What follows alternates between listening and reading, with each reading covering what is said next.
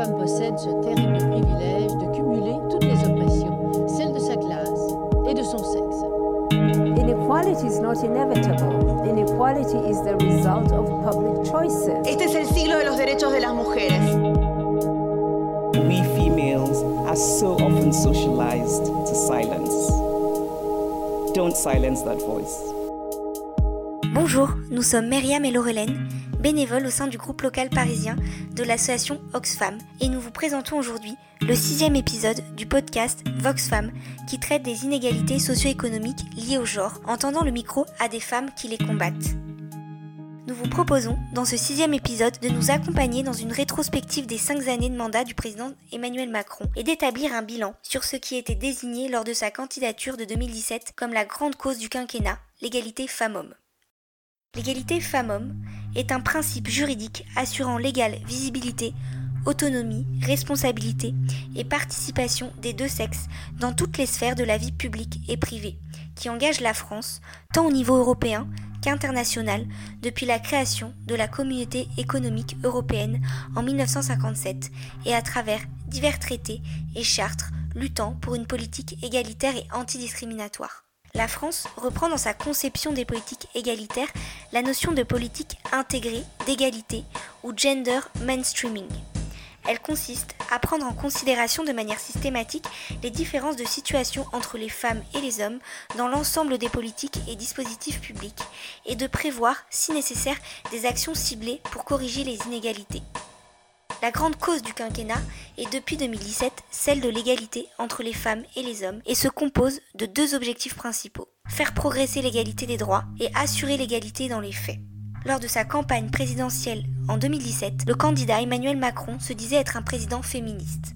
Il proposait de mettre en place plusieurs mesures telles que le lancement d'un grand plan contre les violences faites aux femmes, dont les priorités étaient l'éducation et le combat culturel pour l'égalité, le renforcement de l'accompagnement des victimes et le renforcement de l'arsenal répressif. Un budget de 420 millions d'euros était annoncé par Emmanuel Macron pour poursuivre et mettre en œuvre tous ces dispositifs. Il s'agissait donc d'un programme prometteur en termes de protection des femmes victimes de violences sexuelles et sexistes. Son programme ambitionnait également de s'atteler au problème de l'égalité femmes-hommes dans le cadre professionnel et salarial.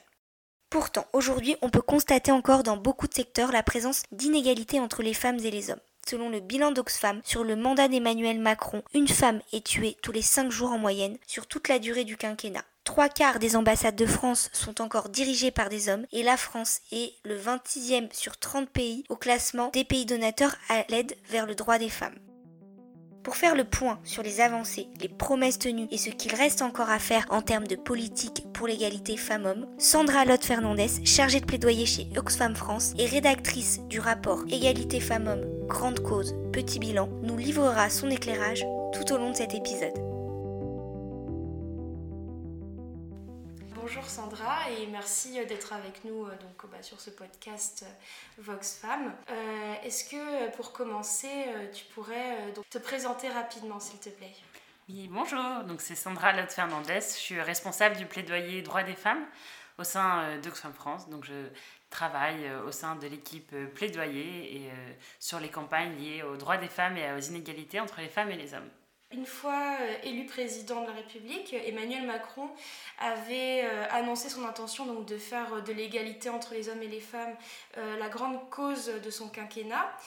Et cinq ans plus tard, c'est l'heure des comptes. Pour cela, tu as rédigé donc un rapport intitulé Grande cause, petit bilan. Les actions d'Emmanuel Macron n'ont a priori pas été à la hauteur de ses promesses. Alors, est-ce que tu pourrais nous expliquer quelle a été la stratégie d'analyse et de rédaction de ce rapport? Bien sûr. du coup, euh, comme tu l'as très bien dit, euh, pourquoi on a fait ce, bilan-là?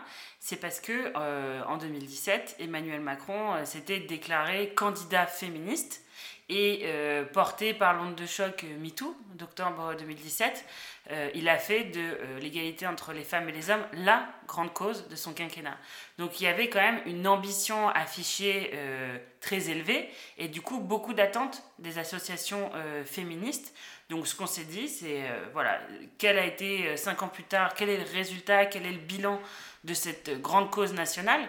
Et on le sait, hein, les inégalités entre les femmes et les hommes, euh, Oxfam qui travaille beaucoup sur ces questions-là, euh, sont euh, les inégalités les plus universelles, les plus historiques, les plus structurantes.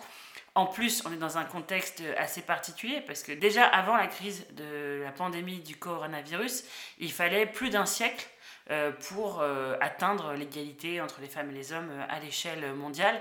Et on l'a vu, avec la pandémie, on a reculé de trois décennies vers l'atteinte de, l'égalité entre les femmes et les hommes.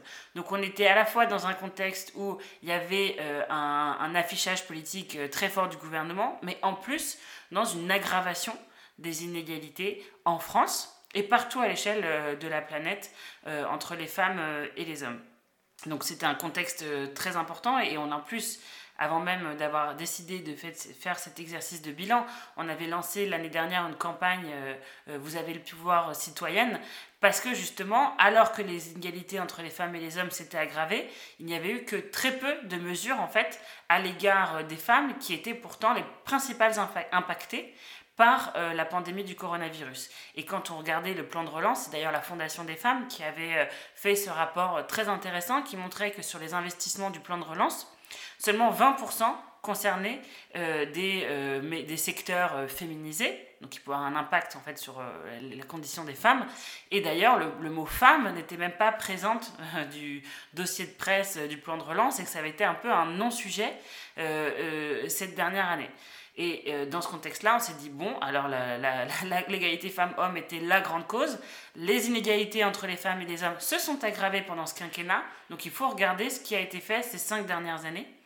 Et du coup, Oxfam, avec des partenaires, euh, Equipop, CARE, mais aussi la Fondation des femmes, le planning familial et l'ONG One, on s'est réunis en se disant il faut justement en année électorale, parce que c'est vrai qu'on a fait ça en amont du 8 mars, qui est un moment euh, où, euh, propice dans le sens où euh, les questions d'égalité femmes-hommes sont dans l'agenda médiatique et politique. Et on voulait justement que ce 8 mars 2022, on parle justement de ce qui a été fait ces cinq dernières années et qu'en fait on interpelle les candidats à l'élection présidentielle sur ces questions-là et qu'il y ait des engagements pris à nouveau et des engagements ambitieux. Donc, euh, rien de mieux qu'un exercice de bilan hein, pour savoir où on en est et pour justement euh, euh, et, alimenter le débat politique, le débat public et pour qu'est-ce qui reste à faire en fait. Vu qu'il reste plus qu'il y, y, a beaucoup plus qu'un siècle avant d'atteindre l'égalité, il faut peut-être prendre deux ou trois mesures pour justement accélérer les efforts et résorber ces inégalités entre les femmes et les hommes. Donc on a pris les grands marqueurs de la, de, à la fois de l'inégalité entre les femmes et les hommes, mais aussi les grands marqueurs de ce quinquennat que ce soit la lutte contre les violences, euh, les inégalités économiques, euh, la politique étrangère, qui est aussi très importante, euh, les droits sexuels et reproductifs, qui sont des droits fondamentaux des femmes, en fait, et qui aussi sont un curseur pour savoir, en fait, quel est l'enjeu des, inégalités entre les femmes et les hommes et les, droits des femmes de jouir de, de leur corps. Donc on a pris ces quatre grands marqueurs, plus l'analyse en fait des budgets, parce que souvent euh, l'argent c'est le nerf de la guerre, et euh, on, a, on a regardé à la fois dans les budgets et la place des femmes dans les institutions, qui est aussi un des curseurs très importants euh, pour jauger une politique publique féministe. Hein. On a pris au mot Emmanuel Macron. Hein. Euh, il est candidat et donc président féministe. Enfin, les mots ont un sens. Hein. Euh, président et candidat féministe est à la fois la grande cause du quinquennat. Donc voilà, sur tous ces marqueurs, on a analysé, on a fait un travail minutieux d'aller regarder l'ensemble des lois, des mesures, des discours, des événements qui ont été organisés ces cinq dernières années. Et il y en a eu et on a euh, évalué si ces, ces, mesures ont été à la hauteur de ce qui était annoncé, à savoir la grande cause du quinquennat.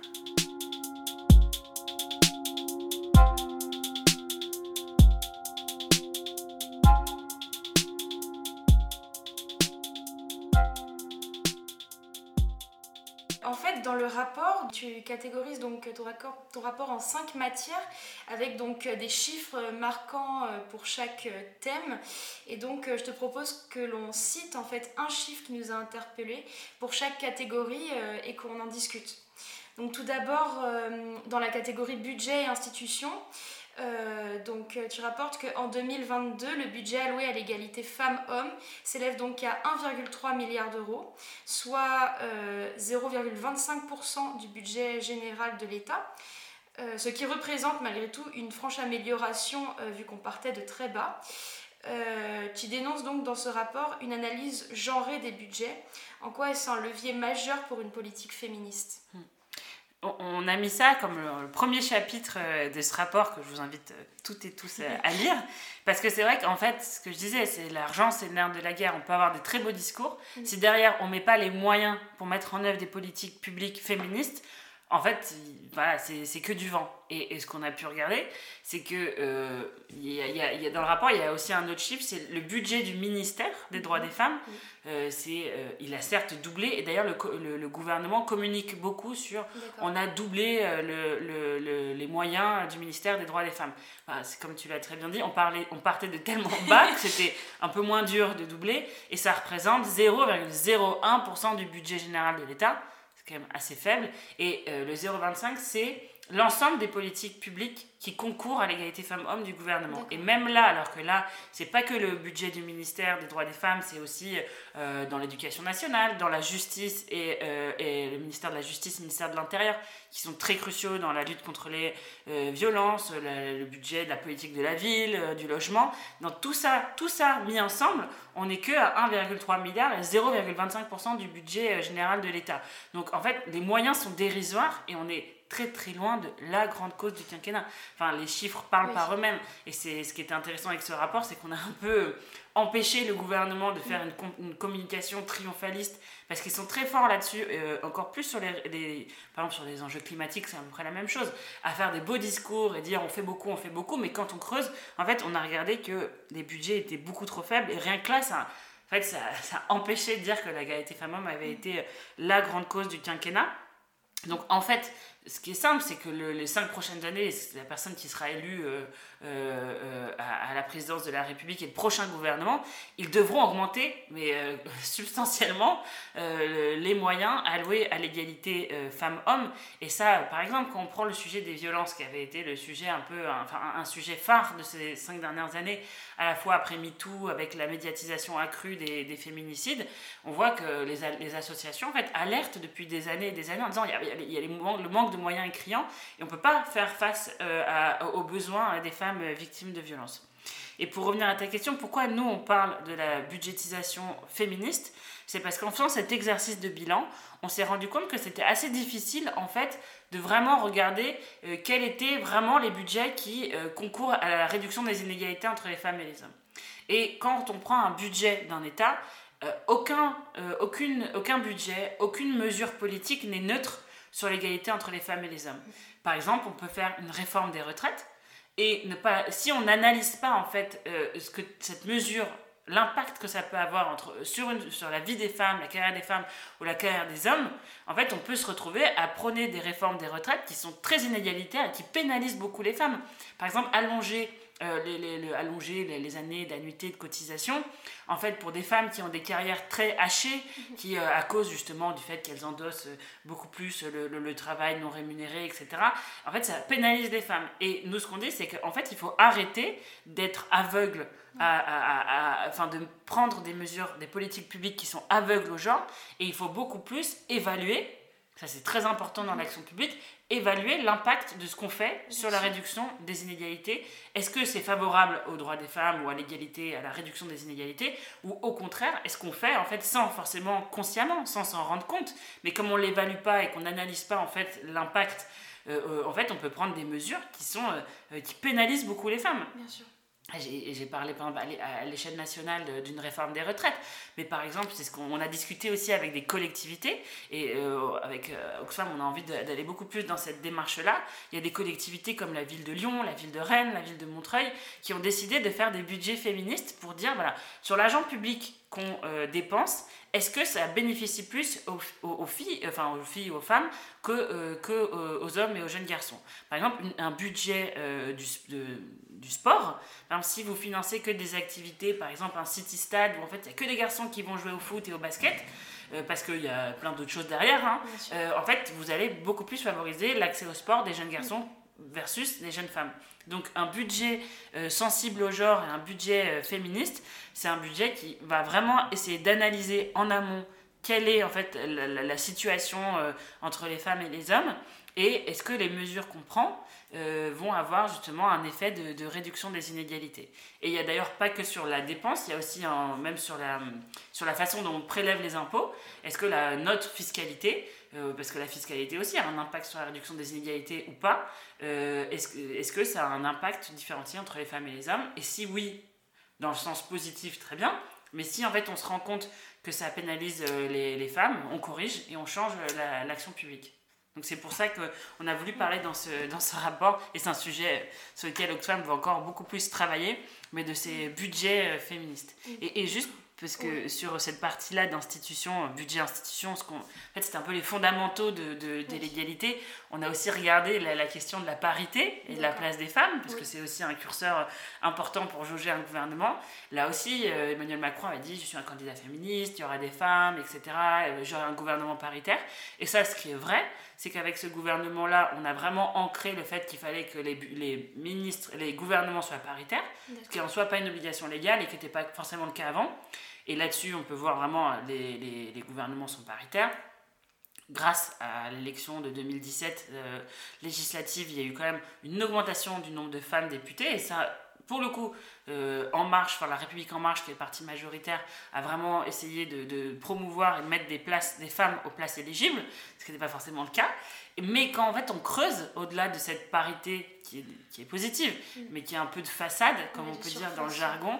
euh, en fait quand on regarde les postes vraiment de pouvoir, euh, par exemple, le gouvernement, hein, les, le régalien, mm. à part Florence Parly, qui est ministre des Armées, euh, ça reste des, des, des, hommes qui occupent les, les, postes les plus stratégiques. Ministère des Affaires étrangères, ministère des Finances, l'Intérieur, Premier, ministre. Là aussi, il avait dit qu'il souhaiterait nommer une femme, il ne l'a pas fait. Et, et aussi derrière le pouvoir, il y a aussi tous les conseillers, les cabinets ministériels et en fait, là aussi, on se rend compte que c'est des milieux très, très, très masculins. Et en fait, pourquoi on le critique C'est que, en fait, quand la politique n'est faite que par des hommes, bah, en fait, les sujets qui ont un impact sur les femmes ne sont pas traités. Pourquoi on a mis des années à parler du travail domestique non rémunéré? Parce qu'en fait, les hommes, pour eux, Enfin, c'est un non-sujet parce que voilà c'est parce qu'ils pas directement voilà ça les impacte pas ils se rendent pas compte de l'ampleur du problème donc en fait quand il y a que des hommes autour de la table les sujets euh, qui ont un rapport avec les droits des femmes sont souvent éclipsés. Donc là aussi, on a un, jugement assez euh, mitigé de ces cinq dernières années.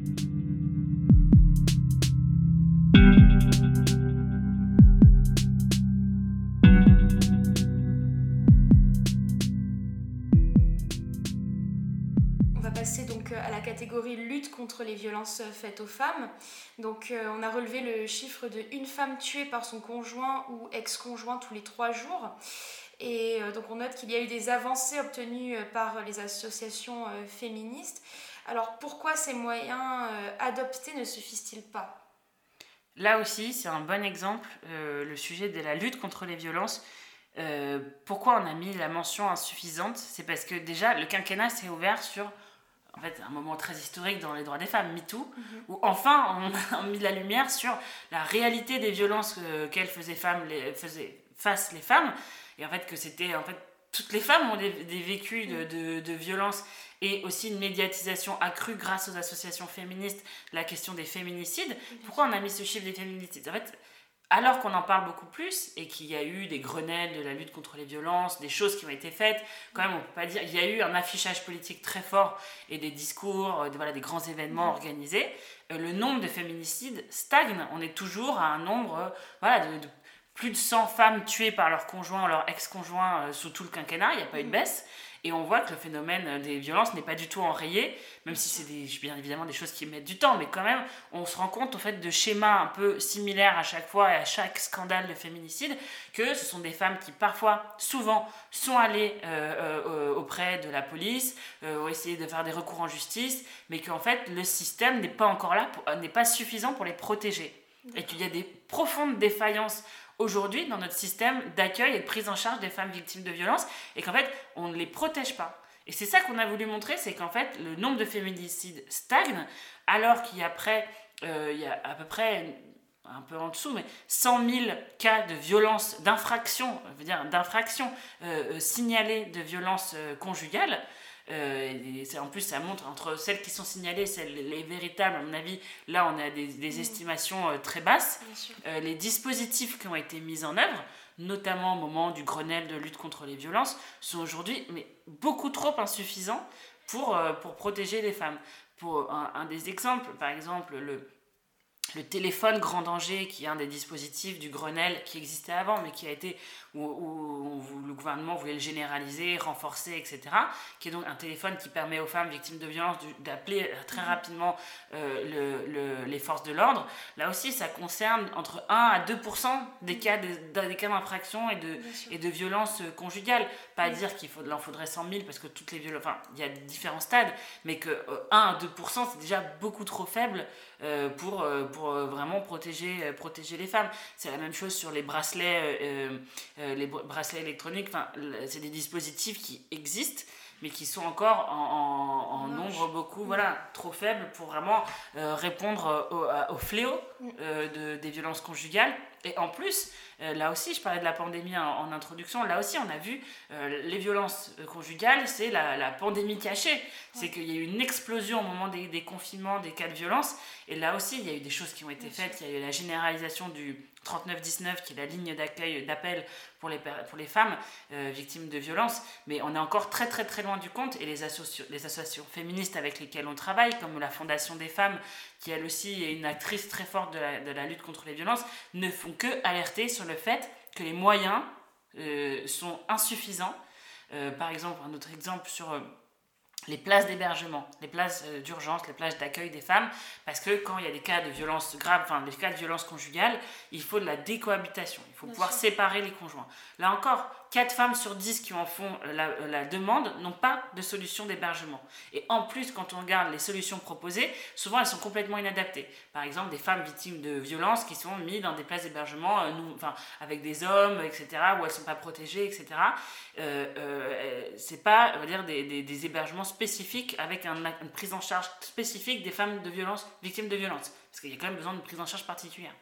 Et là encore, il y a un manque criant de, de, de, moyens et on est très loin de ce que demandent les associations qui demandent un milliard pour lutter contre les violences conjugales. On est à peu près à 300 millions par an, donc on est encore très loin du compte. Donc malgré, on va dire, tout ce qui a été dit, fait, euh, l'affichage politique, on est assez loin et il va falloir vraiment avancer euh, dans les cinq prochaines années. D'accord. Euh, alors concernant le point égalité professionnelle et lutte contre les inégalités économiques, donc on a relevé dans le rapport euh, qu'il faudrait euh, plus de 150 ans de travail à une infirmière française pour gagner ce que gagne en moyenne un PDG du CAC 40 en un an. Euh, tu évoques des mesures notamment contre-productives pour réellement faire avancer l'égalité professionnelle. quelles sont-elles? Là, c'était aussi, c'est comme les violences, c'était les exemples de, il y a eu beaucoup de communication politique et de choses qui ont été faites. Euh, sur les, les, inégalités économiques. Mais là, c'était l'exemple même voilà, de demi-mesures, mesures contre-productives. Par exemple, l'index sur l'égalité professionnelle. Ça a été lancé en 2018, c'était la mesure phare du gouvernement sur, euh, on va dire, regarder dans, au sein des entreprises la réalité des égalités euh, salariales et ça répondait à ce que disait Emmanuel Macron en 2017, de dire on va faire du name and shame mhm. des entreprises qui ne respectent pas l'égalité salariale. Quand même, en France, il y a 3% d'inégalité, 3% d'inégalité pure, vraiment à poste égal. Mais quand on regarde euh, les inégalités salariales, on est à 15% à, poste euh, égal, euh, qualification égale, et 23% d'égalité salariale pure entre les femmes et les hommes. Donc on est quand même loin du compte de l'égalité salariale. Et l'index sur les inégalités économiques, ça a été du coup la mesure qui devait, les entreprises doivent chaque année renseigner tout un, un, nombre d'indicateurs au ministère euh, du Travail pour euh, justement noter eux où ils en sont en matière d'égalité salariale au sein de leur entreprise.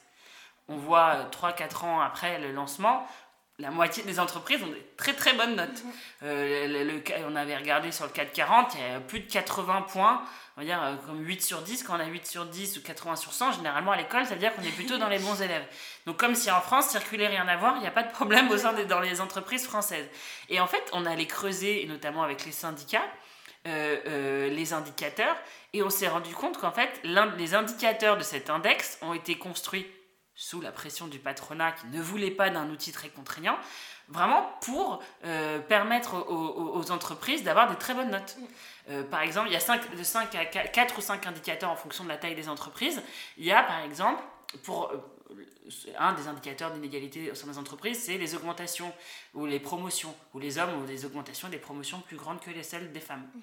Et vous pouvez avoir tous les points, avoir la, la bonne note si vous avez augmenté le même nombre de femmes que d'hommes. C'est-à-dire, vous pouvez augmenter toutes vos femmes de 10 euros et tous les hommes de 100 euros, vous avez tous les points. Donc voilà, c'est ce genre de, de, d'indicateurs euh, complètement absurdes qui permettent aux entreprises en fait d'avoir de, très bonnes notes et justement de, regarder comment on fait bien. Euh, on, a, on a mis un des exemples de Air Liquide, qui est une entreprise du 440 française, mhm. qui a, euh, je ne vais pas dire de bêtises, combien ils avaient 99 sur 100 euh, peut-être un peu moins, ils avaient une note presque 80, 90, et quelques euh, à, à, l'indicateur. Mais quand on regarde dans le bilan social de euh, Air Liquide, il y y a les, les, les, hommes gagnent 2000 euros de plus que les femmes. Je ne sais pas exactement, il y a un, voilà, un grand chelem, bravo, vous avez, euh, il n'y a aucun souci d'inégalité salariale dans votre entreprise quand il y a 2000 euros de différence entre la rémunération moyenne des femmes et la rémunération moyenne des hommes. Et ce, ce, ce gap, il s'expliquait en particulier sur les cadres et ingénieurs de Air Liquide, où il y a vraiment un décrochage entre le salaire moyen des femmes et le, salaire moyen des hommes. Donc en fait, ce qu'on a voulu dire, c'est que, voilà, c'est un exemple, on fait une mesure en disant, regardez, on a fait un index sur les égalités professionnelles, mais quand on creuse, l'index n'est vraiment... Euh, pas du tout euh, fait pour vraiment capter la réalité des inégalités entre les femmes et les hommes. Par exemple, c'est que à l'équivalent temps plein, Sauf qu'on sait qu'en fait, les femmes euh, souffrent.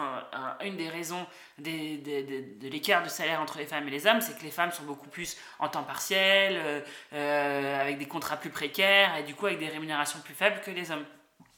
Et, et, ça, c'est pas du tout capté par l'index. Donc, c'était les exemples vraiment de mesures même presque contre-productives parce que, les gouvernements, parce que les entreprises peuvent communiquer sur des très bonnes notes, genre circuler, rien à voir, il n'y a pas de problème, et, euh, et, euh, et, voilà. Donc, c'est la euh, réalité, quoi. Non, ça, ça cache la réalité des inégalités salariales et ça permet aux entreprises d'avoir une très bonne communication en plus, au moment du 8 mars, au moment, puisque c'est en mars que c'est publié, regardez comment tout va très bien, il n'y a pas d'égalité de salaire dans les entreprises françaises. Et, l'autre mesure, en fait, demi-mesure sur la question des inégalités euh, économiques, euh, c'est par exemple les congés parentaux. On sait qu'en fait, les femmes, avant, avant même la pandémie, de tout temps, hein, c'est le, les femmes au foyer, les femmes à la maison, etc. C'est quand même euh, l'assignation au foyer, on va dire, une inégalité millénaire. Et c'est l'une des causes principales d'inégalité entre les femmes et les hommes d'un point de vue économique parce que euh, les femmes euh, vont, vont plus s'occuper des tâches ménagères, tâches domestiques, s'occuper des enfants, faire à manger, faire un ménage, etc. Trois quarts de ces tâches sont occupées par des femmes, enfin sont assurées par des femmes. Et euh, c'est une des causes principales d'inégalité dans le monde du travail, le fait d'avoir des enfants, le fait que les femmes en fait, partent de plus longtemps au moment de l'accueil d'un enfant elles partent plus longtemps parce que les congés maternité sont plus longs et que euh, les congés, jusqu'à justement, l'une des réformes du gouvernement, ça a été les congés parentaux. Mm. Avant la réforme, il n'y avait que 11 jours, ce qui est assez euh, scandaleux. On est très très loin des standards euh, des pays européens. Et Emmanuel Macron, avec son gouvernement, ont allongé à un mois le congé paternité. Donc ça va dans le bon sens, bien sûr, parce qu'on partait aussi d'une situation assez dingue. Mais pareil, il n'y a que 7 jours qui sont obligatoires. Et quand on, sait très bien que quand les congés parentaux ne sont pas obligatoires, les hommes vont avoir tendance à ne pas les, prendre, toujours à cause des stéréotypes liés à la parentalité, c'est une affaire de femme, on est mal vu dans l'entreprise quand on prend ses congés, etc. Et en plus, on est l'Espagne au même moment que nous a réformé son congé parental. Eux, ils ont fait 16 semaines pour euh, le parent, enfin le père et, second parent, quatre fois plus que le mois euh, français. Donc là encore, et, l'Espagne, quand elle le fait, elle dit, voilà, c'est parce qu'on veut vraiment faire une mesure ambitieuse, féministe, etc. Euh, essayer de, que le temps d'absence dans les entreprises des femmes et des hommes soit le même, essayer de s'aligner. Et voilà, nous, la France, on a fait un mois, dont c'est obligatoire. Donc euh, vraiment insuffisant. Bien sûr.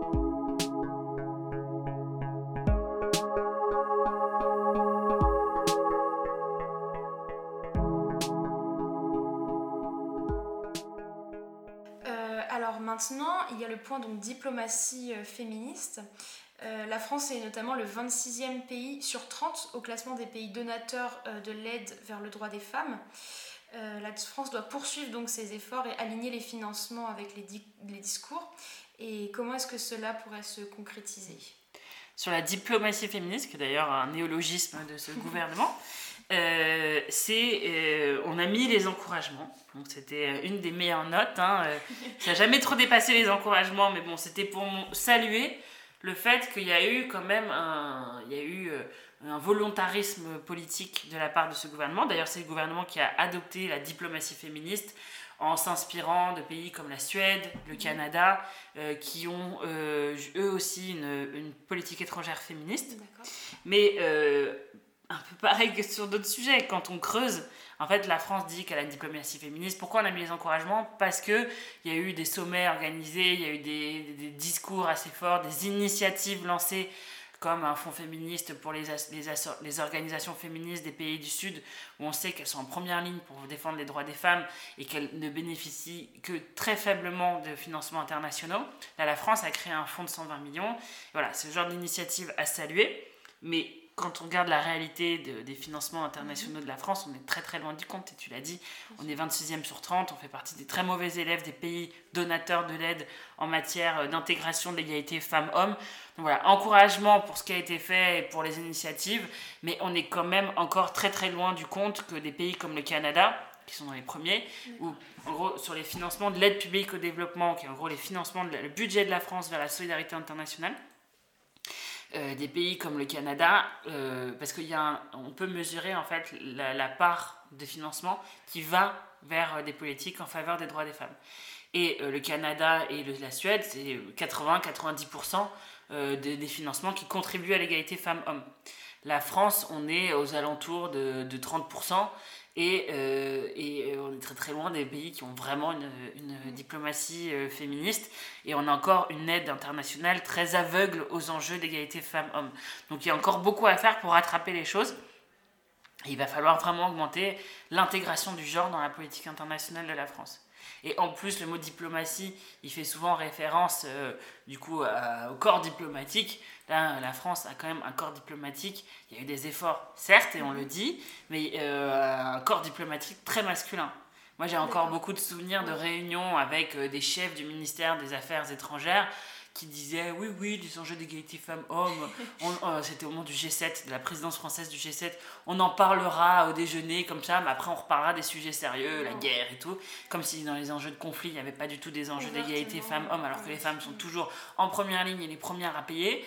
Euh, et voilà, c'était. Euh, voilà, on a quand même une diplomatie qui n'est pas encore complètement féministe. Super.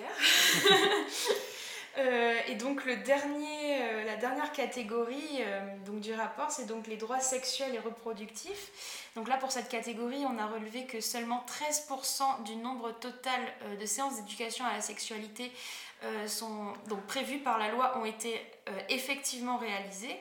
Euh, donc ce chiffre donc, euh, a été tiré d'une enquête euh, menée par nous toutes.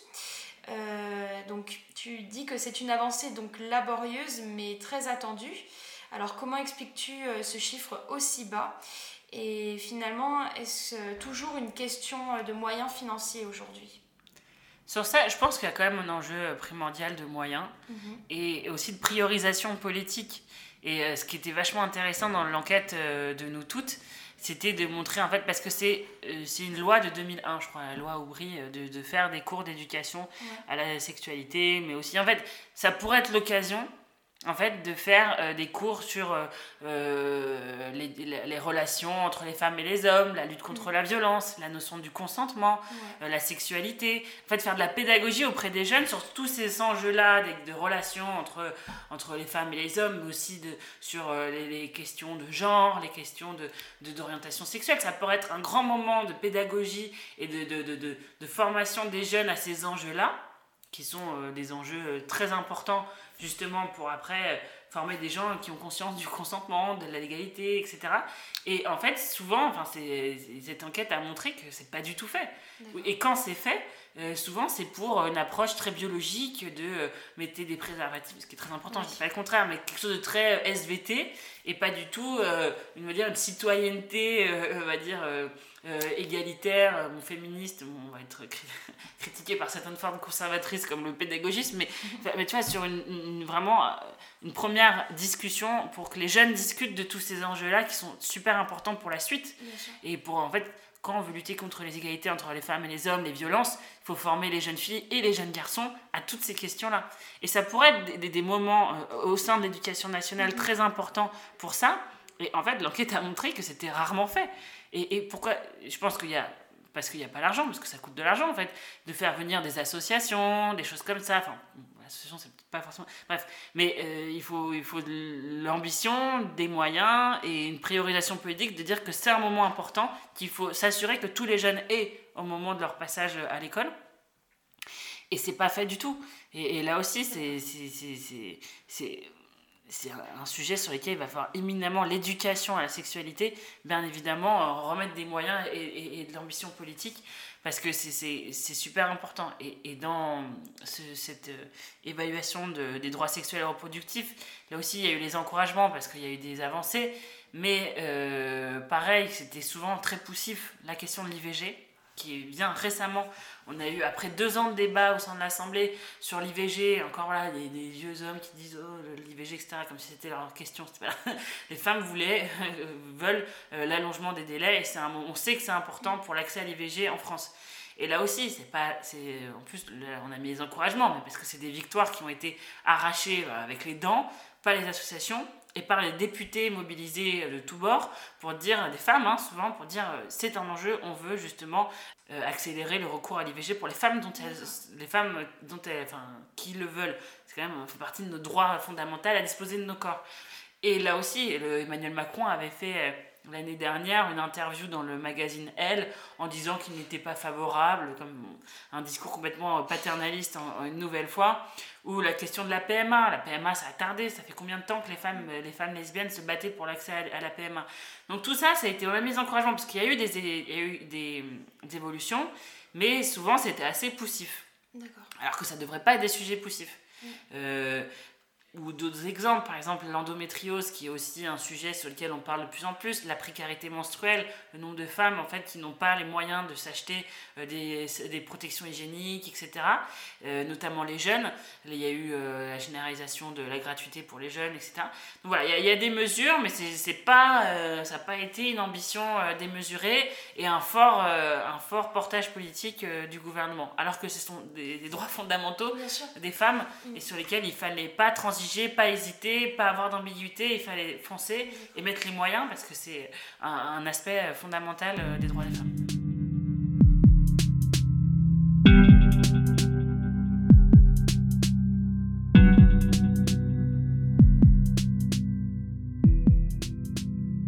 Euh, avec les autres associations euh, qui ont contribué au rapport, donc vous demandez la mise en place d'un plan d'urgence pour mettre fin aux inégalités. Donc ce plan, il serait mis en place euh, dans les trois premiers mois du prochain quinquennat avec dix mesures phares. Est-ce que tu pourrais euh, nous exposer ces mesures? Oui. Euh, du coup, c'est Oxfam est partenaire de la campagne Écoutez-nous bien, qui est en fait une campagne qui a été lancée par la Fondation des femmes avec d'autres associations qui a vraiment, euh, moi je trouve, le mérite d'avoir essayé de regrouper le plus possible les différentes recommandations euh, des organisations féministes. Donc on est une quarantaine, les grandes organisations euh, et même les petites, enfin le, cœur des organisations féministes françaises se sont retrouvés derrière cette demande de plan d'urgence pour l'égalité. Et, et c'est ce qu'on essaye justement de faire vivre dans, dans, le débat public parce que un des enjeux de ce rapport, c'était aussi faire parler de ces sujets dans une campagne qui n'en parlait pas beaucoup. Et il y a eu la campagne, du coup, Écoutez-nous bien, qui a été portée par la Fondation des femmes. On a aussi participé au train de l'égalité, qui a sillonné les grandes villes françaises pendant, euh, pendant deux semaines jusqu'au 7 mars. Et en fait, c'est pour essayer de, de, pousser justement dix recommandations très fortes euh, pour euh, enfin, enfin accélérer les questions d'égalité femmes-hommes. Il y a je sais pas si tu veux que je te fasse euh, les 10, mais il y a des mesures assez phares, par exemple sur les violences. Mhm. Enfin consacrer le milliard d'euros nécessaires, calculés en fonction des besoins pour lutter contre les violences conjugales. Il y a aussi euh, la réforme de, du congé paternité, une nouvelle fois, en fait, aller vraiment au bout de l'ambition, au bout des choses, et de faire un congé paternité plus long euh, et obligatoire pour justement enrayer l'inégalité euh, de, entre les femmes et les hommes au sein des entreprises et que les femmes et les hommes partent le même nombre de temps et qu'il n'y ait pas justement cette pénalisation des femmes à l'embauche ou dans l'évolution parce qu'elles sont en train de pouponner. Euh, il y a aussi euh, faire organiser un Grenelle de l'égalité salariale. En fait, c'est des moments où euh, tout le monde est autour de la table et que les décideurs, associations, experts, expertes sont autour de la table et permettent justement de faire vivre des sujets et prendre des mesures fortes. Mhm. Donc il ne faudrait pas que ça soit comme le Grenelle des violences conjugales où certes il y a eu des choses, mais pas forcément, dire pas l'ambition qu'il fallait. Et là aussi, aller regarder euh, bah, pourquoi il y a une égalité aussi importante entre les femmes et les hommes dans les entreprises. C'est parce que les femmes, elles sont dans des secteurs féminisés, peu valorisés, peu payés, euh, que ce soit les métiers du soin. On, a un peu, on a commencé à ouvrir les yeux au moment de la pandémie, euh, les métiers, les caissières, les agents d'entretien, etc. Qu'il y a des métiers qui sont fondamentaux pour notre société, mais qui ne sont pas assez rémunérés en parler, faire des négociations, des vraies négociations salariales où on augmente vraiment la rémunération de ces métiers-là. Voilà. Vraiment faire une sorte de grande concertation avec vraiment des mesures fortes et ambitieuses, de l'argent sur la table pour vraiment enrayer les inégalités euh, économiques entre les femmes et les hommes. Il y a aussi adopter une réelle euh, euh, diplomatie féministe en mettant aussi souvent la question des besoins, mais qui est souvent quand même le nerf de la guerre. Voilà, plein de, de, de réformes. Et ça, je vous ai, c'était celles qui sont le plus portées par Oxfam, mhm. euh, parce qu'on a euh, voilà, notre cœur de métier, mais il y a aussi la constitutionnalisation de l'IVG, droit fondamental sur lequel on ne doit pas reculer. Donc voilà, je vous invite tous à regarder sur euh, le, derrière le hashtag écoutez-nous bien, mhm. parce qu'on a beaucoup, voilà, il y a eu MeToo, les femmes ont parlé, et maintenant il faut les écouter. Donc c'était vraiment le cœur du message de, de cette campagne. Super. Et donc euh, voilà, à la fin du rapport, tu invites euh, donc à signer la pétition de, la, de cette campagne, écoutez-nous bien, euh, qui regroupe donc 50 associations féministes. Qu'est-ce qu'on peut faire d'autre à notre échelle pour aider dans ces luttes? Bah dans ces luttes, et, c'est pour ça qu'elles sont, enfin, elles sont importantes, parce que quand on regarde même l'organisation du Grenelle des violences conjugales, mhm c'est la, la, suite en fait des mobilisations des associations euh, après MeToo, avec notamment euh, la, création de Nous Toutes, qui se sont euh, justement allées dans les rues, battre le pavé et se battre en disant il y a un enjeu majeur dans nos sociétés de, violence envers les femmes. Et en fait, souvent le gouvernement a pris des mesures en réaction à ces mobilisations citoyennes des femmes et des hommes féministes.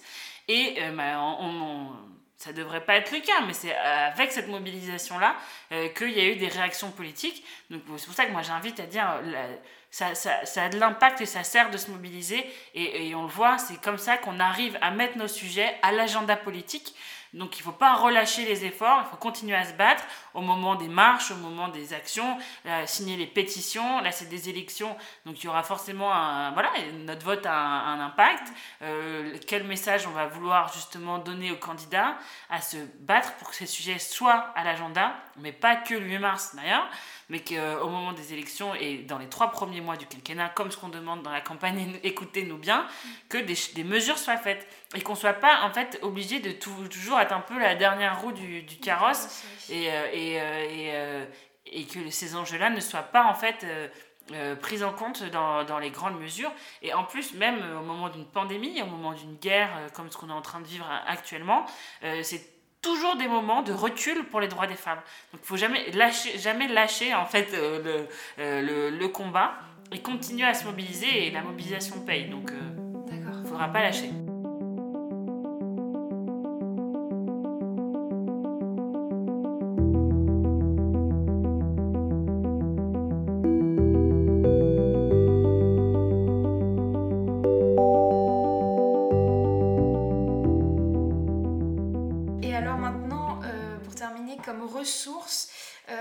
Tu recommanderais donc euh, pour nous permettre de nous informer et de nous mettre à jour donc euh, sur les avancées de ces demandes? Bah alors, suivez bien les comptes Twitter d'Oxfam et de la Fondation des femmes, parce qu'on a été très mobilisés tout autour du 8 mars pour, pour, euh, pour faire vivre ces sujets, car on sait que c'était voilà, un moment propice pour qu'il y aurait l'écoute euh, des médias et des politiques. Mais là, on va se retrouver avec euh, les associations signataires de Écoutez-nous bien et voir comment on continue le combat, parce que voilà, il y a eu des, il y a eu des jalons de poser ces dernières semaines, mais on va pas lâcher, on va pas lâcher et faire en sorte que ces élections présidentielles et ensuite législatives, nouveau, mhm. nouveau gouvernement, nouvelle assemblée, nos sujets soient sur la table et que des mesures soient prises. On va rien lâcher. Super, merci beaucoup. Merci à vous. Vous venez d'écouter un épisode du podcast Vox Femmes. Ce podcast est une initiative du groupe local parisien de l'association Oxfam France. Oxfam est une organisation internationale humanitaire et de développement qui mobilise le pouvoir citoyen contre la pauvreté. Retrouvez toutes les actions d'Oxfam sur le site oxfamfrance.org et sur Facebook, Twitter et Instagram.